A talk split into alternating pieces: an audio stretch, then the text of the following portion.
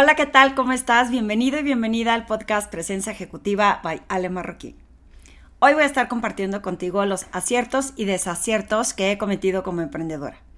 Así es, creo que en este camino desde hace 12 años he volteado el reflector no solo hacia lo que he hecho bien, sino hacia lo que creo que estaba desenfocándome, pero que he podido volver a agarrar camino y quiero compartirte estas anécdotas, reflexiones y lo que en mi perspectiva está funcionando por si es algo que puede inspirar tu camino y no solo como emprendedor o emprendedora, sino que también como profesionales en ocasiones podemos estar cometiendo los mismos errores, cada quien en nuestro pequeño ecosistema.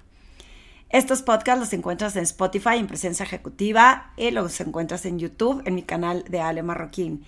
Y adicionalmente te quiero invitar a que eh, escuches este nuevo eh, proyecto que traigo con Juan Luis Becerril en Liderazgo en Acción, que todas las semanas estamos compartiendo un contenido nuevo y que creemos que puede ser una perspectiva diferente, no desde mis reflexiones, sino desde las anécdotas y la experiencia de los dos. Así que eh, bienvenido y bienvenida a este podcast. Recuerda también de ponerme comentarios en Spotify, ya puedes, en YouTube también, sobre lo que te parecieron estos programas. Y hablando de las reflexiones, de los aciertos y desaciertos como emprendedora, eh, recuerdo perfecto algunas cosas que hice empíricamente, otras cosas que hice basadas en sugerencias desde libros o coaches y otras que me he dado cuenta hasta después. Y mm, tomando en cuenta este comentario, cuando las personas se acercan a mí y me dicen, ¿cómo es que te atreviste a salirte del medio financiero? ¿Cómo es que sabías que te podías eh, dedicar a esto? Y la realidad no estaba muy segura. Eh, me estaba gustando mucho aprender, me estaba gustando mucho compartir lo que estaba aprendiendo y eh, empecé a planear. Lo que sí sí que le digo a todo el mundo es, no te salgas de un lugar donde tienes una cierta estabilidad, un sueldo estable, eh, un trabajo estable, aunque ya no estés contento, no te salgas tan radicalmente hasta que no hayas tenido como una especie de estrategia o hayas planeado. Cuando yo me salí, uno de los aciertos que hice para arrancar este negocio, si bien no tenía una proyección financiera a largo plazo, sino, si bien no sabía si esto se iba a convertir verdaderamente en una pasión para mí, lo que sí hice fue, primero me capacité, empecé a estudiar antes de salirme para saber que todo lo que yo decía que podía compartir tenía un sustento teórico o una estrategia. En segundo lugar, eh, fui, eh, compré un libro que se llamaba La Guía Fabulosa para poder emprender este negocio en tu consultoría de, en aquel entonces se llamaba Imagen. Y entonces en ese libro seguí el paso a paso. Inclusive había otro libro que era como un business plan y le iba poniendo como palomitas a todo lo que ya tenía. Y desde cómo construir una página web, desde cómo eh, detallar los servicios, desde en qué me tenía que apoyar para saber que podía tener un emprendimiento una vez que tenía mi página web, que tenía detallados los servicios, que me capacité y que tenía como preparado estos cursos, fue cuando tomé la decisión de salirme. Ahí todavía no estaba segura el cómo. Una de las cosas que más me apasiona en lo que hago es no decirle a la gente qué hacer. Todo el mundo te puede decir qué hacer. El tema es que no te dicen cómo y cuando vas a ejecutar suena súper retador, se ve súper abrumador y la realidad es que no es tan fácil. Y yo me acuerdo que ya con todas estas credenciales que te acabo de contar, aún así no estaba segura de cómo llevarlo a cabo, de cómo ejecutarlo.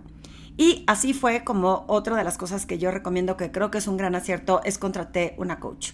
Una coach que una coach ejecutiva que se especializaba en estos temas, que me ayudó a poder entender cómo planear, cómo direccionar mis servicios, cómo estar segura que lo que yo había planeado lo podía llevar al cómo.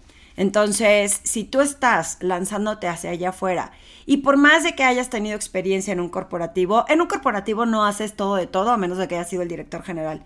Entonces, de pronto, pues no es cierto que sepas hacer todo y necesitas de aliarte con personas que te pueden ayudar a ejecutarlo. Eh, ahorita recientemente he tenido personas que me han buscado para que las apoye, ya que tomaron esta decisión de salirse de corporativos después de muchos años y eh, me están pidiendo ese apoyo. ¿Por qué? Porque ya lo viví, porque ya me tropecé, porque les evito los tropiezos y porque puedan acelerarse más rápido, crecer más rápido. Eh, yo sí lo hice y sí me evitó muchos tropiezos, sin embargo hubo otros que a lo mejor no supe preguntar, que son de las cosas que te voy a comentar ahorita. Cuando empieza mi negocio, eh, lo empiezo a ver como una parte de eh, unas actividades, o sea, no era tanto el tiempo que le tenía que dedicar, sí el tiempo que tenía yo disponible porque me había salido de trabajar. Entonces tenía tiempo para preparar contenido, eh, para diseñar propuestas, para hablarle a todas las personas que conocía a ver quién le pueden interesar mis servicios, para planear mis redes sociales, todo lo hacía yo. Bueno, de hecho estos 12 años casi todo lo he hecho yo. Algo importante que también es un acierto es que hay cosas que nunca iba a saber hacer, como el contador, entonces siempre fue outsourceado el contador. ¿Qué pasa en el tiempo? Cuando me voy dando cuenta que mi estrategia digital no estaba funcionando, sí acudí a ciertas agencias de marketing digital para que me ayudaran a llevar mis redes sociales, para que me ayudaran a generar estos contenidos. Aunque yo siempre estuve convencida que el contenido tenía que ser creado por mí, porque si no se sentía mi voz, muy probablemente eh, al no sentirse mi voz, no fuera a ser auténtico y la gente fuera a dejar de seguirme. Sin embargo, ellos podían hacer como la estrategia de qué día se publicaba, en qué grilla se ponía la información. Y lo que descubrí, en mi opinión, es que estas agencias eh, se volvía retador. O eran demasiado caras, demasiado elevado el presupuesto si, si era eh, alguien que quería que le diera como mucho más atención a lo personalizado o las agencias mucho más chiquitas de pronto para poder generar tenían mucho más volumen y resulta que no eran tan caras, pero no me dedicaban el tiempo que yo pensaba que se merecía mi negocio. Con el tiempo fui entendiendo, y esto es un desacierto, que yo no soy una empresa grande que necesita múltiples redes sociales o estrategias, diferentes servicios. Eh, tenía que tener claro, bien claro, mi audiencia, pero eso lo podía gestionar yo. Fue cuando ahí decidí que no necesitaba una agencia de marketing en donde estaba gastando dinero, no estaba invirtiendo sí fue un gasto porque no hubo un fruto o un impacto de regreso. Y mira que pasé como por cuatro o cinco agencias de marketing. Pero parte del aprendizaje es que uno quiere ser la empresa o crecer exponencialmente. Y hubo una época en que de verdad me frustraba pensar que no podía crecer más, que no podía tener, por ejemplo, uno de los eh, impedimentos que veía obstáculos es que como yo siempre trabajé de home office, aunque muchos de mis clientes que me conocen nunca les dije, o sea, siempre les decía mi dirección, pero no sabían que en mi oficina era un home office. ¿Por qué? Porque primero quería que me fuera bien. Y ya que me empezó a ir bien, luego hasta que llegó la pandemia. O sea, te estoy hablando que yo me salí del medio financiero en el 2011. Cuando llega la pandemia, todo el mundo me pregunta que cómo me va en home office y yo, pues yo siempre he trabajado así. Lo que pasa es que iba más a las oficinas de mis clientes y eso dejó de existir. Pero fue un gran acierto el haber decidido no invertir en un local o en una oficina, porque era lo que debiera de ser para que te vieras como sólido. ¿Por qué? Porque ese dinero lo reinvertí en otro tipo de capacitaciones o programas que necesitaba y nunca fue necesario tener una oficina. Sí tengo, pero no es necesaria pagar una renta en la oficina, sobre todo cuando vas arrancando. Y así en ese camino, cuando fui aprendiendo ciertas cosas, lo que no aprendí bien es que yo quería crecer, yo quería poder ofrecer más servicios y decía, ¿cómo lo puedo hacer si solo tengo dos manos y dos pies?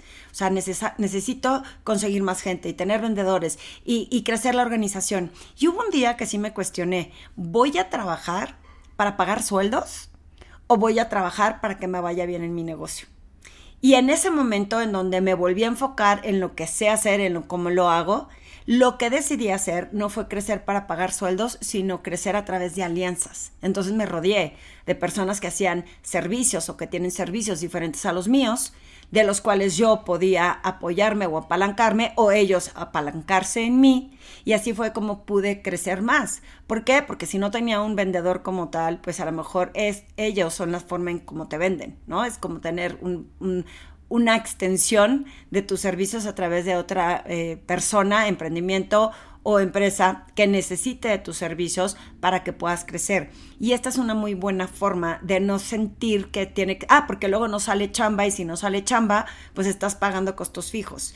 Y aquí lo que resulta es que solo ganas cuando salen los negocios y obviamente en colaboración. Entonces, para mí un acierto fue hacer alianzas y dejar de creer que tenía que tener una gran empresa para sentirme que era exitosa.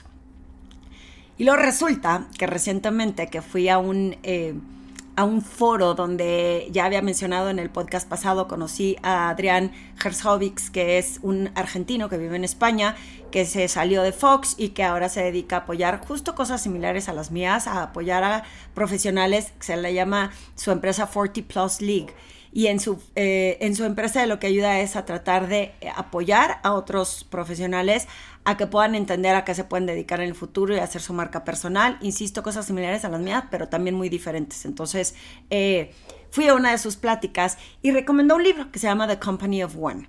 Y entonces, curiosamente, pues fui a leer el libro y lo estoy terminando de escuchar, porque ahorita últimamente ya no los leo, los escucho.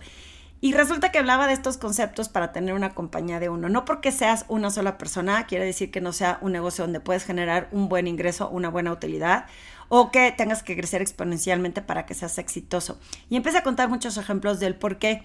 Y entonces fue cuando dije, sí, claro, que acertado fue que me quedé de este tamaño.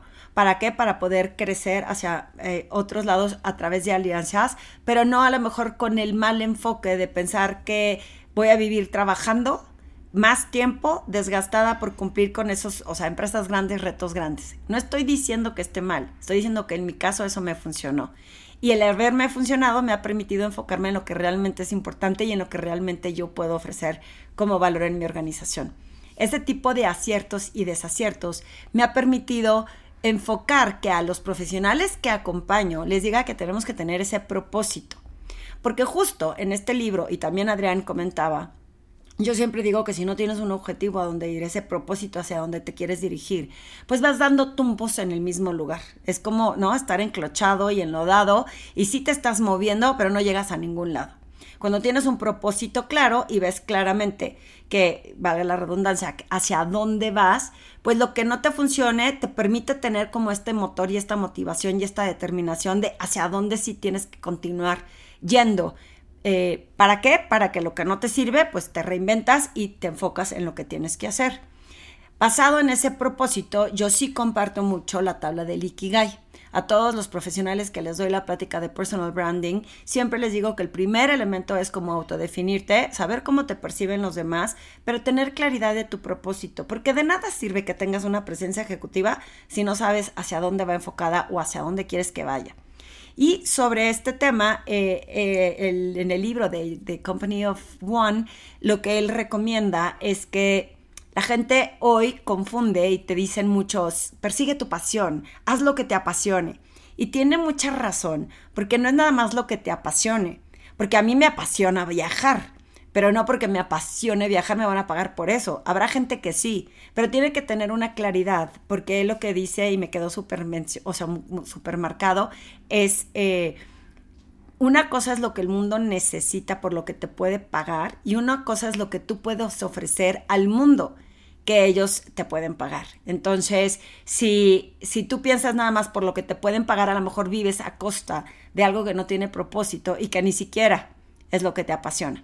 Entonces yo pienso que es muy acertado y muy atinado decir, si hago algo que me gusta y no necesariamente es nada más lo que me apasiona, también es en lo que soy bueno y también es lo que el mundo necesita. Teniendo súper claro el propósito, pienso que todos los retos por los que te vas presentando en lo profesional, eh, los vas a ir viendo con más claridad y vas haciendo a un lado lo que no quieres hacer y lo que sí quieres hacer. Otro, bueno, una de las cosas que voy a hacer énfasis es sí contratar un coach o un experto en algo en lo que tú no te sientes tan capaz. Por ejemplo, yo recientemente, desde el año pasado, contraté un consultor que me ayudara a ordenar y estructurar procesos en, en mi pequeño emprendimiento, porque todo lo tenía en la cabeza. Entonces, claro, yo ofrezco los servicios, pero no estaba si quiero traer a alguien que me ayude a gestionar, administrar, a vender, pues necesito explicarle y todo tiene que estar, eh, si yo estoy ocupada dando una sesión o dando una conferencia, pues no le puedo explicar a la persona, entonces ya documentamos todo. Ha sido un gran acierto, esa es otra de las personas que te voy a poner ahí su dato, que es Johannes Kohler de Capital Consulting, él está en Guatemala, y me ha funcionado muchísimo apoyarme en él para entender procesos más claramente y cómo funciona el tema de la consultoría adicionalmente a cómo estructurar bien mis servicios para que pueda tener una utilidad. Porque una cosa es tener muchos clientes y tener muchos ingresos y otra cosa es tener utilidad. Y a él lo saqué del libro de The Pumpkin Plan. Ya les había recomendado en otro podcast, búscalo por aquí, el podcast de The Pumpkin Plan del libro, lo que me pareció el libro. Y de ahí te va explicando cómo no aceptas a todos los clientes, tienes que aprender a ser selectivo. Y cuando digo selectivo no es arrogante o soberbio de que no todo el mundo es para mí, sino que hay clientes que fuera de darte... Eh, un, o sea, de que pueda ser un cliente que te dé un ingreso, te causa más dolores de cabeza simplemente por, o porque tiene un nombre muy robusto pero te trata mal, o porque es un cliente difícil, o porque no te pone atención, la razón que sea, pero hay muchos clientes que no necesariamente porque te deslumbre el nombre del cliente o el tamaño del cliente, necesariamente te van a, traer utilidad. Cuando leo eso como, emprendedora, aprender a ser selectiva con los clientes, desaciertos, muchísimas veces acepté clientes que me dejaron, me dejé llevar por el glamour de estos clientes y resulta que me dolieron muchos dolores de cabeza. Y al, y al proceso, en el proceso, en el camino, llegué hasta pensar que la que estaba mal ofreciendo el servicio era yo. Y la realidad es que ese no era un cliente para mí. Es uno de los aprendizajes en el libro. Y otros dos aprendizajes en el libro es saber el tiempo que le vas a dedicar a, estos procesos, o sea, si, si, tienes el cliente correcto, si tienes claros los procesos y el propósito de lo que estás haciendo. Y ahí fue donde empiezo, porque creo que te los, me faltó otro, eh, es en donde al final viene, si quieres, ¿no? Acudir a un consultor que te pueda apoyar en este tema. Y fue cuando eh, acudí a Johannes y, insisto, ha sido un súper gran acierto. Ya me acordé. El otro es que si tú eres el que haces todo, que era mi caso, yo hago todo de todo en mi negocio. Entonces eso también a veces puede impedir que por hacer todo de todo puedas crecer o puedas tener utilidad. Que, insisto, puedes tener muchos ingresos, pero no necesariamente utilidad. En los aciertos y desaciertos he aprendido a desprenderme de actividades que he tratado de delegar en otras personas. No necesariamente es, o sea, son expertos en temas que yo no domino. Y cuando son expertos, o sea, aunque yo lo sepa hacer, quiere decir que puedo apoyarme en otras personas en donde podemos colaborar juntos. Como emprendedora, esos han sido algunos de los aciertos. Y em, unos, eh, el, acierto más grande, pienso, que te puedo dejar y que te puedo compartir es el de que no a la primer eh, fracaso o al primer fallo en tu emprendimiento o en lo que estés haciendo como profesional, tires la toalla. La falta de consistencia en todo lo que haces es lo que eh, hace que las cosas no, no tengan frutos, no reditúen.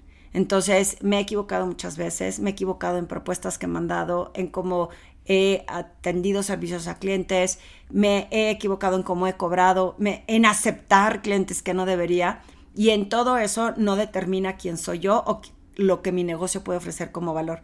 En todos me siento, hago un análisis, que aprendo, qué es lo que reflexiono de esta situación y basado en eso, entonces sigo para adelante con el aprendizaje.